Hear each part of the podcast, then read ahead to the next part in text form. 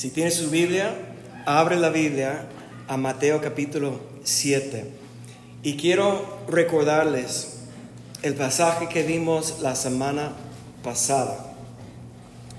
Está aquí en Mateo capítulo 7 y para recordarles que es el final de lo que nosotros llamamos sermón del monte, cuando Jesús dice, subió al monte y sus discípulos le siguieron. Y viendo la multitud, cuando ellos estaban en el monte, se apartaron de la multitud.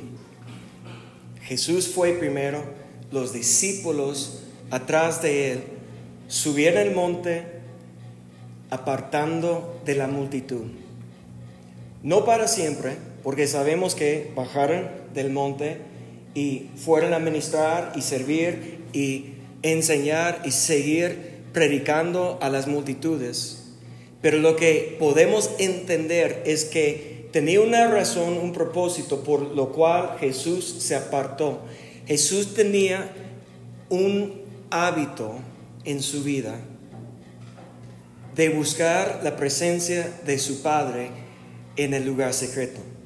El lugar secreto no es un lugar específico que que tiene que estar en su casa o en el aposento o en el monte, sino tiene que ser un lugar que tenemos designado nosotros para apartar nosotros de la multitud, de las distracciones, de todo lo que nos estorba de encontrar la presencia de Dios, encontrar o escuchar la voz de Dios. Cuando hablamos del lugar secreto, yo te digo que ahí en donde estás sentado, en medio de una reunión, en tu corazón, tú puedes estar buscando a Dios en el lugar secreto, porque yo creo que es un lugar puesto en nuestro corazón. Que es un deseo de conectar con Dios, de estar en su presencia y abrir nuestro corazón a la voz de Dios. Entonces Jesús tenía ese hábito en su vida. Se apartó de las multitudes. Dice muchas veces en los evangelios que Jesús se levantó muy de mañana o estaba despierto muy noche en la madrugada buscando la presencia de Dios. Antes de escogió Jesús los doce discípulos, él se apartó de los discípulos, de la multitud no solamente, pero también los que estaban siguiendo en pos de Él, se apartó, oraba para que Dios le muestre cuáles son los doce indicados para llamarles discípulos y después apóstoles. Y esto es lo que nosotros vimos la semana pasada en, en este verso de Mateo capítulo 7 Verso 21, cuando Jesús está ahora concluyendo el mensaje que estaba enseñando a los discípulos, que le siguieron al monte, apartaron de la multitud, está llegando a la conclusión, dice que no todo el que me dice Señor, Señor, entrará en el reino de los cielos, sino el que hace la voluntad de mi Padre que está en el cielo. Y como un resumen de todo lo que hablé la semana pasada, ¿qué es la voluntad del Padre? Su voluntad es para que nosotros conocemos a Él, que tenemos conocimiento de Él, que tenemos cada uno de nosotros una relación con Dios que está transformando nuestra vida que está cambiando la manera o el estilo de vida que estamos acostumbrados, que hemos sido enseñados por nuestros papás, por nuestra herencia, por nuestra cultura, por todo lo que tiene influencia en nuestra vida. Tenemos que ser transformadas, tenemos que ser renovadas, tenemos que ser cambiadas desde dentro para afuera en nuestra manera, en nuestra manera o estilo de vida. No podemos pensar igual como antes. Cuando digo no podemos, podemos, sí, no debemos. Y sabes que esa es una distinción muy importante, porque muchas veces pensamos que he recibido a Cristo en mi vida, entonces ya voy a cambiar automáticamente. Y vamos año tras año tras año batallando con las mismas debilidades o pecados o errores, porque no hemos sido renovados en nuestro entendimiento, en nuestra mente, en nuestros pensamientos. Aunque llamamos a Jesús Señor, Señor, y tenemos obras de los discípulos echando fuera demonios y hablando en lenguas o lo que sea, tenemos el, etiqueta cristiano, hijo de Dios.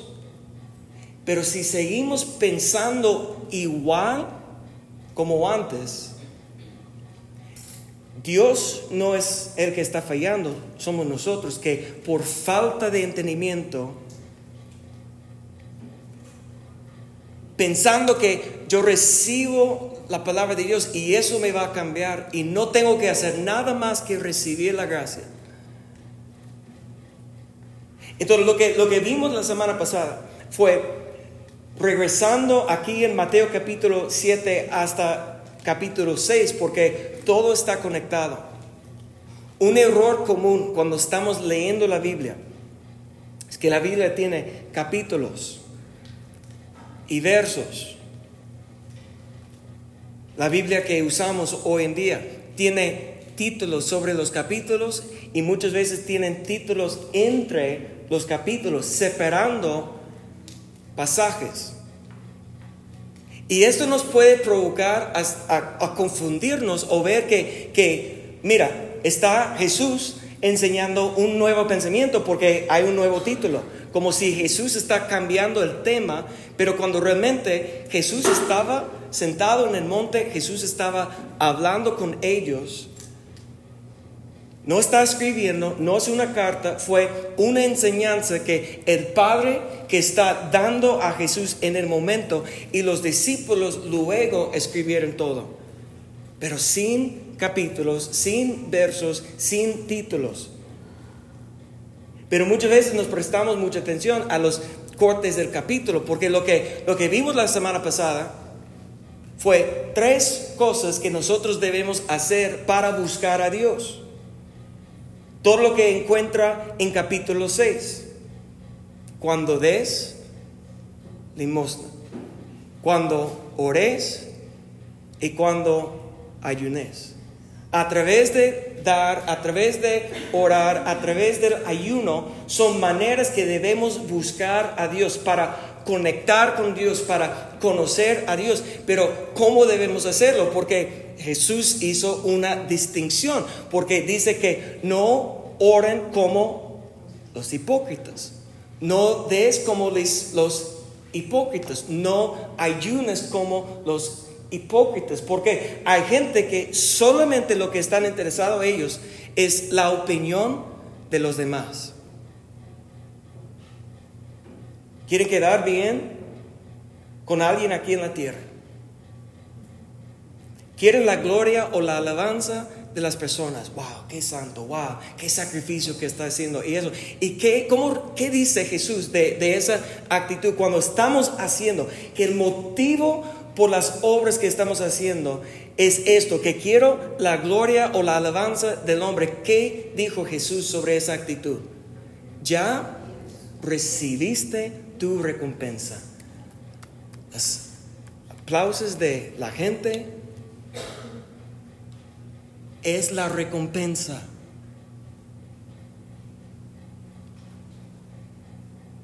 Pero vimos que Dios es galardonador de los que le buscan. En otras palabras, es claro a través de toda la Biblia. Para los fieles, para los obedientes, para los que tienen temor de Jehová, que van a vivir conforme a su palabra, Dios tiene una recompensa. Ahora, la recompensa, lo que yo puedo distinguir entre lo que Dios va a hacer para nosotros en esta vida, lo que muchos llaman bendición. Cuando decimos por regular bendición, ¿de qué estamos pensando? De cosas terrenales, de cosas materiales, de cosas de salud, de cosas de relaciones, de, de nuestra calidad de vida aquí en la tierra. Es lo que por regular, cuando decimos la palabra bendición de Dios, es lo que estamos hablando, ¿sí o no? Ahora, yo no enseño esto,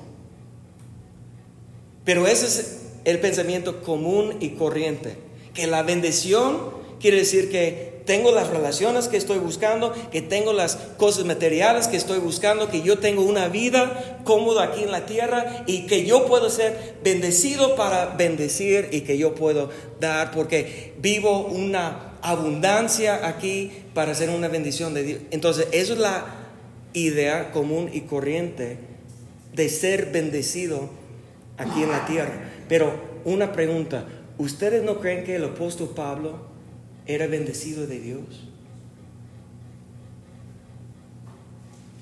Muéstrame en el Nuevo Testamento a alguien que sufrió más que él.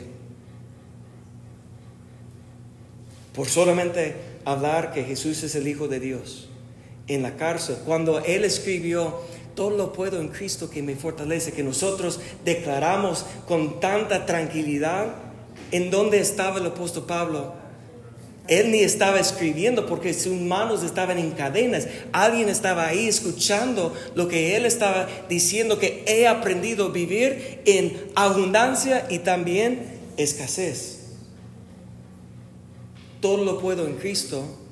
Entonces tú me digas que Pablo era bendecido, pero él sufrió muchas veces. En su cuerpo, en su salud siendo bajo un ataque del enemigo sobrenatural?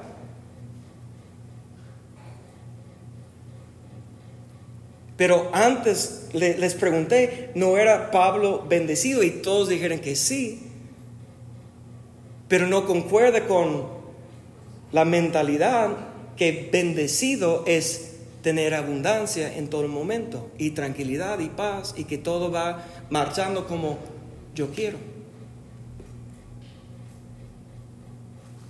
Entonces hay una diferencia, como debemos buscar a Dios, que los hipócritas. Debemos tener una mentalidad distinta, un motivo distinto que los hipócritas. Las personas que Jesús llamó hipócritas.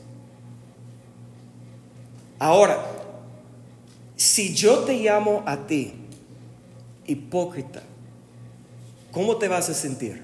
¿Bien ¿Bendecido? ¿O cómo? Pues si eres como yo, lo vas a tomar al pecho, lo vas a tomar en personal, como me está atacando y, me está juzgando. Y no vamos a querer esto. Pero Jesús, no solamente en Mateo capítulo 6, pero en Mateo capítulo 23, dice siete veces, hay de vosotros, fariseos, escribas, hipócritas. Siete veces está hablando a unas personas a su cara, hablando directamente con ellos, diciendo a ellos que son hipócritas y no juzgando sus obras, sino juzgando el motivo de su corazón. Porque Jesús en el, en el mismo capítulo 23 de Mateo, Él dice que ustedes deben diezmar y ofrendar y hacer lo que están haciendo los fariseos, pero con el corazón, no en su hipocresía. Entonces lo que, lo que vimos la semana pasada es que yo llegué a la casa y sigo meditando sobre, sobre la palabra y me di cuenta que les ofrecí dos distracciones, dos cosas que nos estorba, que está escrito ahí en el mismo capítulo 6 de Mateo, dos cosas que nos estorba de buscar a Dios. Y Jesús habló de las riquezas y Jesús habló del afán. Las riquezas de este mundo y el afán de este siglo. Y eso es todo lo que está en capítulo 6. Y va en este orden. Dar, no como los hipócritas, sino como buscando en el secreto para que Dios te pueda recompensar en el lugar secreto. Orar para que Dios te da recompensa. Ayunar para que Dios te da recompensa. Y no te engañes por las riquezas y luego no te afanes. Ese es el orden del capítulo 6. Léelo. Entonces eso es lo que dije. Tres, tres maneras aquí en capítulo 6 para buscar a Dios. A través de dar, a través de orar, a través de ayunar. Sabemos que no es la única manera. Alabanza. pues hay muchas cosas que podemos añadir, sumar a esas tres cosas, pero son tres cosas para buscar a Dios en el lugar secreto, para conocer a Dios. Dos cosas que nos estorba, el engaño de las riquezas y el afán de este siglo es lo mismo que Jesús enseñó en la parábola um, de los cuatro campos, cuando el sembrador está sembrando la buena semilla, en capítulo 13 de Mateo, él dice que esas dos cosas, el engaño de las riquezas y afán de este siglo. Afán es, eh, nuestros quehaceres diarios con nuestra familia y todo lo normal de la vida que nos estorba de buscar a Dios. Las riquezas es que es increíble que podemos buscar plata y oro 40, 50, 60 horas a la semana, pero dar dos horas a la semana a Dios, ¿eso es mucho? Si me explico como este desbalance, desbalance de entre como lo que estamos dispuestos a dar a Dios cuando tenemos expectativas que Dios nos da abundancia en todo. Entonces yo, e, eso fue el mensaje de la semana pasada. Estoy explicándole para que si no te cayó bien la semana pasada, pues ya está claro y, pero sabes que no fuimos adelante. Terminé en capítulo 6 cuando debemos quitar los capítulos, los números y los títulos y debemos ver lo que es el siguiente que Jesús dijo, que, creo yo es la tercera cosa que nos estorba de buscar a Dios y conocer a Dios. ¿Están conmigo? Mateo capítulo 7, verso 1. Nadie juzga a nadie para que nadie los juzgue a ustedes. Porque tal como juzgan, se les juzgará. Y con la medida que miden a otros, se les medirá a ustedes. ¿Por qué te fijas en la astilla que tiene en tu hermano, tu hermano en el ojo, y no te das importancia a la viga que está en el tuyo. En, en, la Reina Valera dice paja, ¿verdad? Paja y diga. Y, y vas adelante y dice, ¿cómo puedes decirle a tu hermano, déjame sacarte la paja de tu ojo cuando ahí tienes una viga en tuyo? Aquí Jesús dice otra vez, hipócrita, saca primero la viga de tu propio ojo y entonces verás con claridad para sacar la paja de tu ojo, del ojo de tu hermano. Ahora, creo yo, sin evidencia, pero creo yo, que verso 1 de capítulo 7 es el verso más conocido en el mundo, afuera. No me juzgues. Jesús dijo que no juzgar. E, e, es que antes era Juan 3:16, porque Dios amó al mundo y todo eso, que el verso más conocido. Pero hoy en día, no sabes cuántas veces he escuchado eso. No me juzgas. ¿Sí o no? Y, y porque ya estamos de acuerdo que no se siente bien cuando alguien nos está juzgando. Y yo he meditado sobre, sobre ese pasaje y, creo que Jesús está enseñando una cosa muy importante aquí.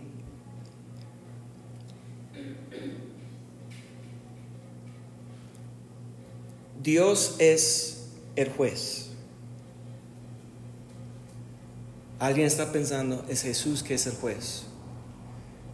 Juan 5, 22. Yo entiendo, pero Jesús es Dios hay muchos más versos que dice que Dios es el juez.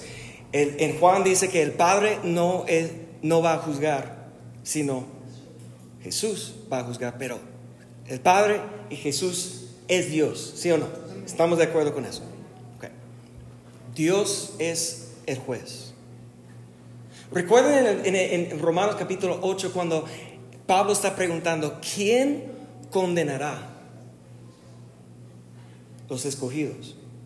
Mire, escúcheme bien, la única persona que tiene derecho para condenar es Dios. Porque su juicio es perfecto, santo y justo. Nosotros hemos fallado, sí, hemos pecado, sí, estamos tan lejos de la gloria, la justicia de Dios, sí o no. Es, es obvio que ninguno de nosotros tenemos derecho legalmente, hablando en la justicia de Dios, para juzgar a alguien más, porque hemos pecado, hemos fallado igual como todos. Es por eso que Jesús, y, eh, hay un verso en Juan capítulo 3 que dice que Dios no envió a su Hijo para condenar, sino para salvar. Entendemos que la razón que Jesús vino a la tierra en su cuerpo humano fue para vivir una vida perfecta que tú y yo no podemos hacer. Cumplir la ley que tú y yo no hemos cumplido. Jesús lo hizo Ahora Jesús quiere compartir con nosotros su justicia y para tener acceso a su justicia, ¿qué necesitamos para entrar a la justificación o a su justicia? Fe. Fe nos da entrada a la gracia de Dios y por la gracia somos salvos. Ahora, debemos estar todos claros con esto, que la salvación no es por nuestra obra, es por la obra de Cristo. Amén. La salvación no es para, por mi obra para que yo no pueda gloriarme, yo no puedo jactarme, yo no puedo decir, mire lo que he hecho para ganar la salvación. Nadie puede ganar la salvación. Es un don de Dios que recibimos a través de la fe, justificado pues por la fe.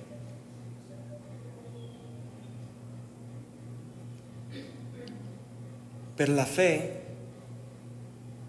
tiene obras, no antes para salvarnos, sino después.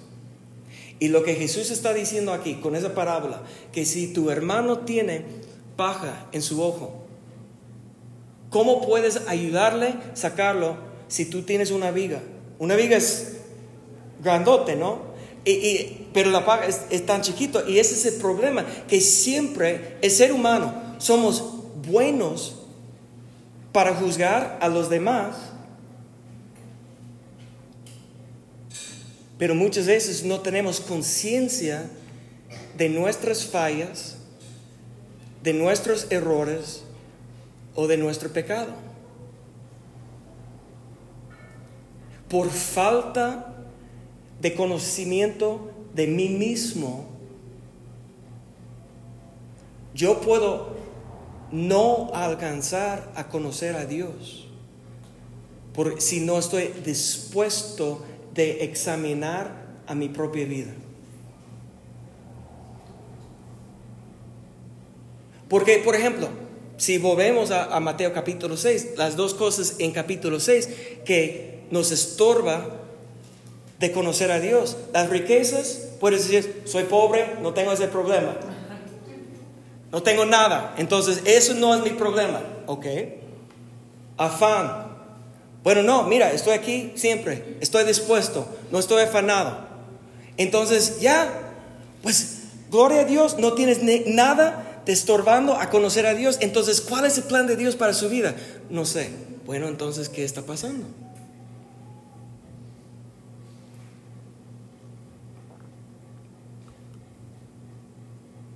Y si comenzamos a enfocar en que están mal. Están mal.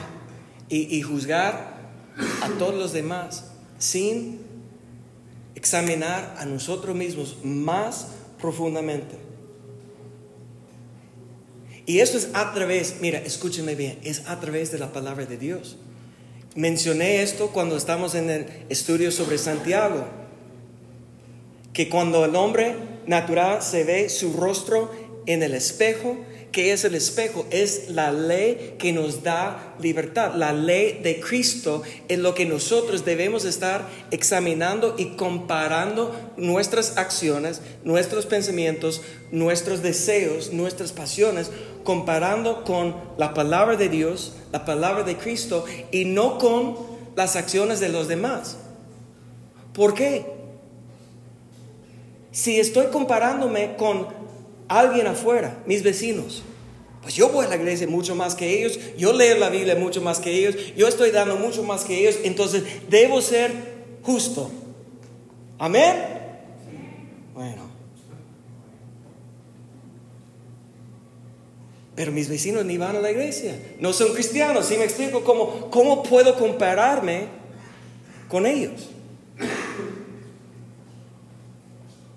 Y lo que debo estar siendo como la guía o el ejemplo para mi vida es leyendo, estudiando la Biblia, la palabra de Dios, comparando mi comportamiento, mis acciones, mis obras. Y yo tengo que examinar a mí mismo. Pero, David, Jesús dijo, no debes juzgar. Entonces no me juzgues, no me digas qué tengo que hacer, porque tú no me puedes, no me juzgues. Pero si, si leemos esto, en, con, en, ese contexto entendemos que primeramente lo que Jesús está diciendo, lo que debe ser más importante a mí es lo que yo tengo en mi ojo, el problema que yo tengo en mi vida. Y yo creo que es, es una cuestión de percepción o una cuestión de perspectiva, que mi problema, mi pecado, mis fallas debe ser como la viga, mucho más grande y más importante a mí que lo pequeño que veo en ti. Pero por regular es al revés, ¿no? Que vemos los problemas de los demás como la viga mucho más grande, más importante, estamos juzgando a los demás porque juzgamos a los demás por sus acciones y juzgamos a nosotros mismos por nuestras intenciones. Hasta engañar a nosotros mismos. Yo sé que soy una persona buena, yo sé que fallé, pero, pero, pero, ¿sí me explico? Siempre juzgando a nosotros, pero tú fallaste y que tú no cumpliste, que tú no, bla, bla, bla. Y esto yo creo que es, la, es la última cosa que Jesús menciona aquí, porque es lo más difícil. Pero déjame explicarte que juzgar no significa que no podemos discernir entre el bien y mal.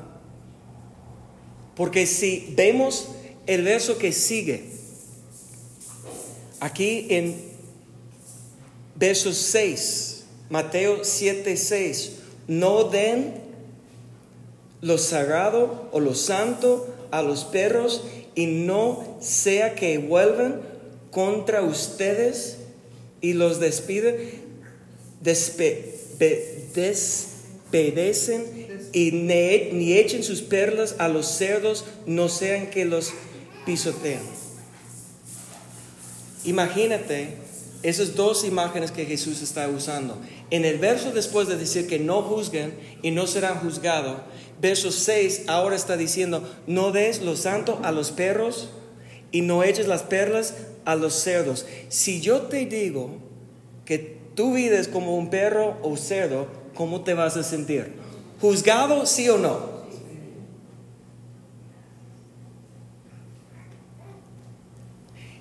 Entonces, ¿qué está diciendo aquí Jesús?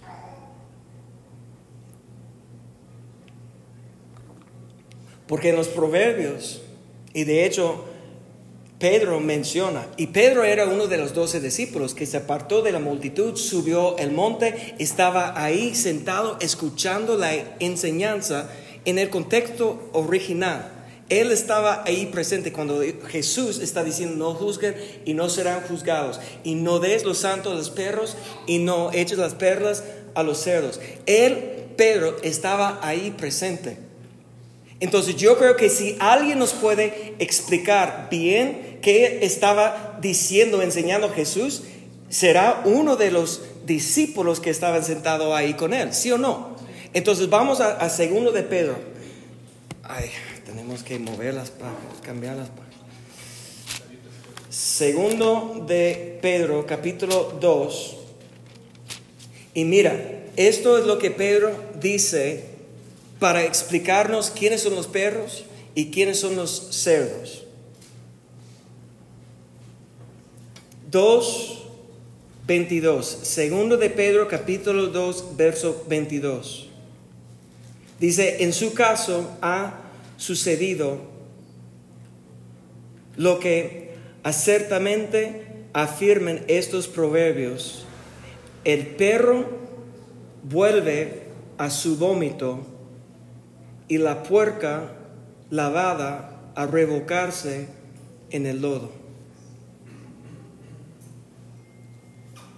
Jesús dice que no debemos dar lo santo a los perros las perlas a los cerdos. Conociendo Pedro, Jesús, y conociendo Pedro la ley, el Antiguo Testamento, él dice lo que los proverbios dice, que el perro vuelve a su vómito y el cerdo vuelve al lodo, la suciedad, inmundicia enfermedad, de su forma, su manera antigua de vivir, su pecado. Entonces, lo que necesitamos entender aquí es que Jesús, cuando dice no juzguen y no serán juzgados, no está diciendo que no vamos a, a saber si alguien está viviendo en pecado o no. No está Jesús cambiando la definición del pecado. Porque hoy en día gente piensa que pues puede ser pecado para ti, pero no para mí. ¿Cómo es posible?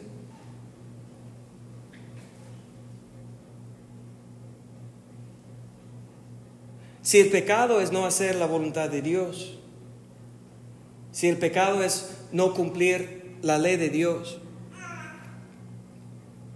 el estándar de Dios no creo que es diferente para cada persona, sino cada uno de nosotros vamos a conocer su voluntad mientras más conocemos a Él, mientras más buscamos a Él.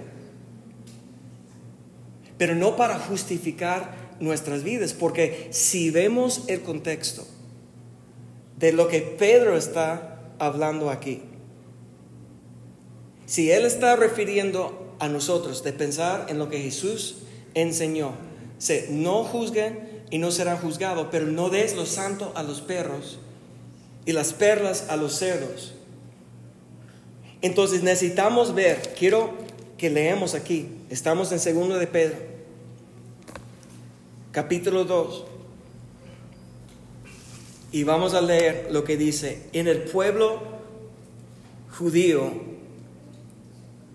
hubo falsos profetas Recuerden que en Mateo capítulo 7 lo vimos nosotros la semana pasada, que Jesús en el mismo capítulo 7, después que Jesús dijo, no des lo santo a los perros, no juzguen. Él dice que conocerán los falsos profetas por su fruto. Está diciendo que tienen que juzgar o discernir quiénes son falsos profetas y verdaderos profetas. ¿Quién tiene la verdad de Dios? Y porque en el pueblo, de, pueblo judío hubo falsos profetas y también entre ustedes habrá falsos maestros que encubiertamente introducieran herejías destructivas. Esos son mentiras o cambios de la sana doctrina, herejías, es una contaminación de la sana doctrina, al extremo de negar al mismo Señor que lo resucitó. Esto les traerá una pronta destrucción. Y muchos lo seguirán en sus prácticas vergonzosas y por causa de ellos se difamará el camino de la verdad y lavados por la avaricia, estos maestros los exportarán a ustedes como con palabras engañosas. Desde hace mucho tiempo su condenación está preparada y su destrucción los acecha. Dios no perdonó a los ángeles. Si vemos leyendo todo lo que está hablando aquí, Pedro está hablando del juicio de Dios sobre lo que no fueran obediente a los mandamientos de Dios.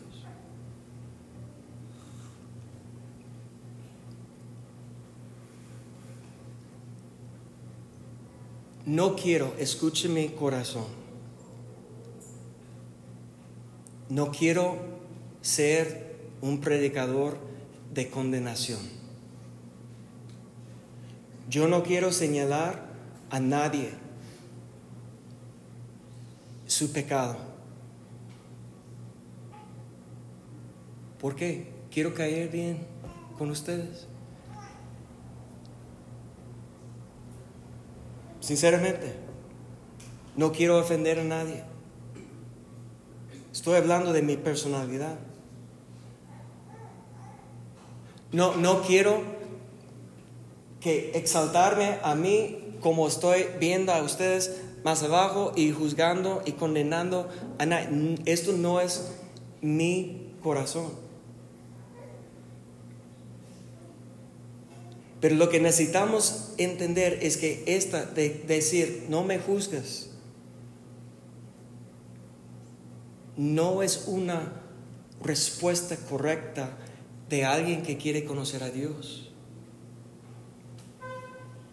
Porque lo que Pablo enseñó, y vamos a terminar aquí, me gustaría que si quieren hacer una tarea, lee 1 Corintios capítulo 5.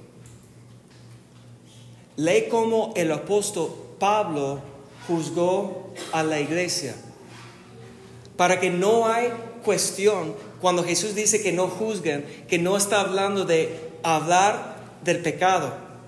Lee hasta capítulo 6, lee hasta capítulo 7, lee 1 de Corintios, a ver cómo Pablo estaba tratando con el pecado dentro de la iglesia. Hasta que les digo el spoiler. Entregó un hermano a Satanás para la destrucción de su carne con la esperanza de salvar su alma. Esto suena a mí como un juicio. La diferencia es que Pablo no estaba condenando a él al infierno, a un juicio eterno estaba pidiendo con Dios, Dios trata con su carne, con su pecado ahora para salvar su alma. Porque si vamos a 1 Corintios capítulo 11, esto es algo duro de escuchar, pero necesario. Aquí, cuando el apóstol Pablo está enseñando a la iglesia, puedo usar la palabra el, rito de la mesa del Señor. Era parte de cada reunión de ellos en los primeros tiempos de la iglesia, que cada vez que reunieran, partieran el pan, como Jesús hizo en la última noche, en la, lo que nosotros llamamos la última cena, con los discípulos, cuando les dio el pan y compartió la copa y mira, eso es lo que Pablo está enseñando. Verso 23, 1 de Corintios capítulo 11, verso 23. Yo recibí del Señor lo mismo que les transmití a ustedes, que el Señor Jesús la noche que fue, fue traicionado, tomó pan y después de dar gracias lo partió y dijo, este pan es mi cuerpo que por vosotros entrego. Hagan esto en memoria de mí. De la misma manera, después de cenar, toma la copa y dijo, esta copa es el nuevo pacto en mi sangre. Hagan esto cada vez que beben de ella en memoria de mí. ¿Por qué? Eso es lo que vamos a ver. ¿Por qué? Cada vez que comen este pan y beben de esta copa, proclaman la muerte del Señor hasta que Él venga. Por lo tanto, cualquiera que coma el pan o beba la copa del Señor de manera indigna, será culpable del pecado contra el cuerpo de la sangre del Señor. Así que cada uno, mírele esa palabra, cada uno debe examinar a sí mismo antes de comer el pan y beber de la copa, porque el que come y bebe sin discernir el cuerpo hay entre ustedes. Escuchen esta. Muchos débiles, enfermos e incluso varios han muerto. Yo sé que en la Reina Valera que dicen que duermen, pero ese dormir habla de una muerte física.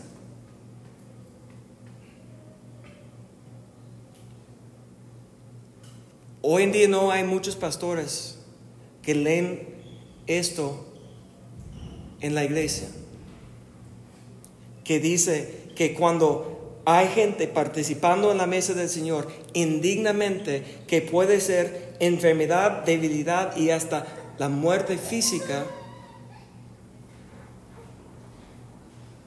porque no están discerniendo el cuerpo de Cristo. Mira, el cuerpo de Cristo es lo que fue quebrantado para nosotros, para quitar nuestro pecado. Las llagas de, en su espalda, la sangre preciosa de Cristo, es para salvar y rescatar a nosotros del pecado. No dejarnos en el pecado, sino salvarnos, sacarnos del pecado y, comenzar a restaurar a nosotros a la imagen de Dios. Esto es lo que necesitamos entender. Que el plan de Dios no es dejarnos en el pecado, sino sacarnos. Pero si vivimos con mentalidades y razonamiento de este mundo, podemos justificar cualquier tipo de comportamiento, maltrato de las personas, cualquier tipo de pecado, porque y, declaramos no me juzgues. Pero ¿qué está diciendo Pablo aquí? Que nosotros debemos examinar a nosotros mismos. Hasta si vamos adelante, dice, así que, en verso 28, cada uno debe examinarse a sí mismo antes de comer el pan y beber la copa, porque el que come y bebe sin discernir el cuerpo, come y bebe su propia condena. Pero Pablo dice que no hay condenación en Cristo Jesús. Punto. Léelo en contexto. Porque dice, ¿quién está en Cristo Jesús? Los que no andan conforme la carne, sino conforme el Espíritu.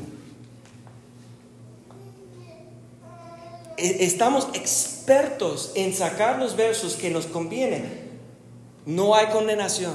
Jesús no vino al mundo para condenar, sino para salvar. somos expertos en esto, pero cuando estamos usando el otro lado de la moneda para examinar mi comportamiento, mi, mis acciones.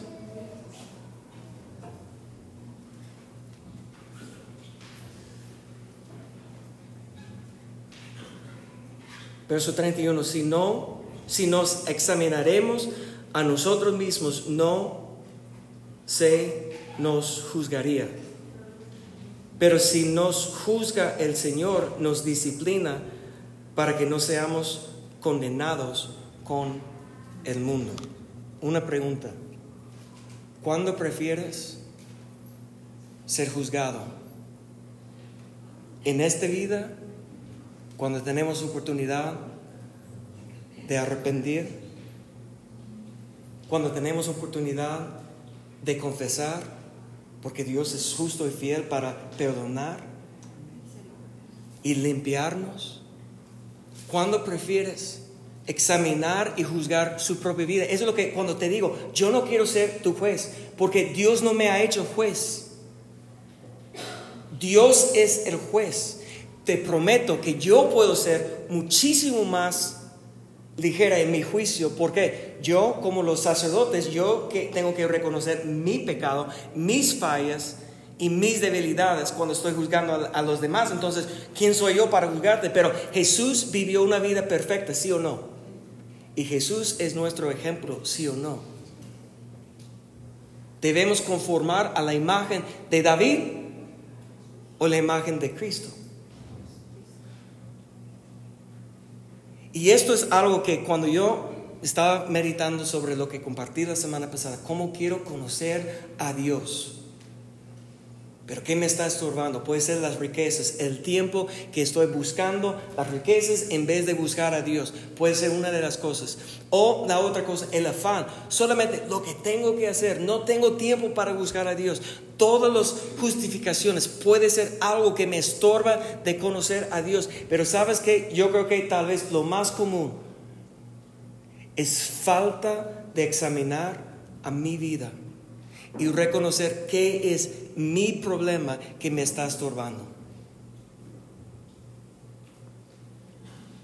Y sabes que tienes que ser una persona valiente y fuerte para mirarte en el espejo y ver la distancia entre tú y Dios. No solamente la distancia, sino las acciones que está separándote de conocer a Dios. Pero gracias a Dios, Él es misericordioso. Yo te, yo te, yo te digo, conmigo Dios ha sido paciente, misericordioso, es el Dios de gracia, es Dios de paz, es Dios de amor.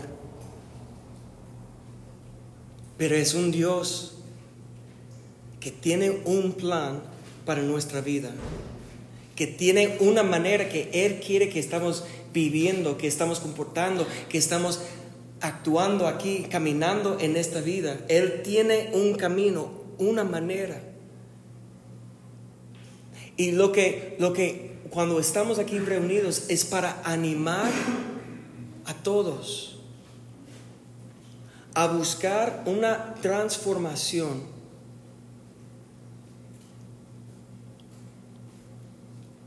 a la imagen de Cristo. Póngase de pie y vamos a, a tomar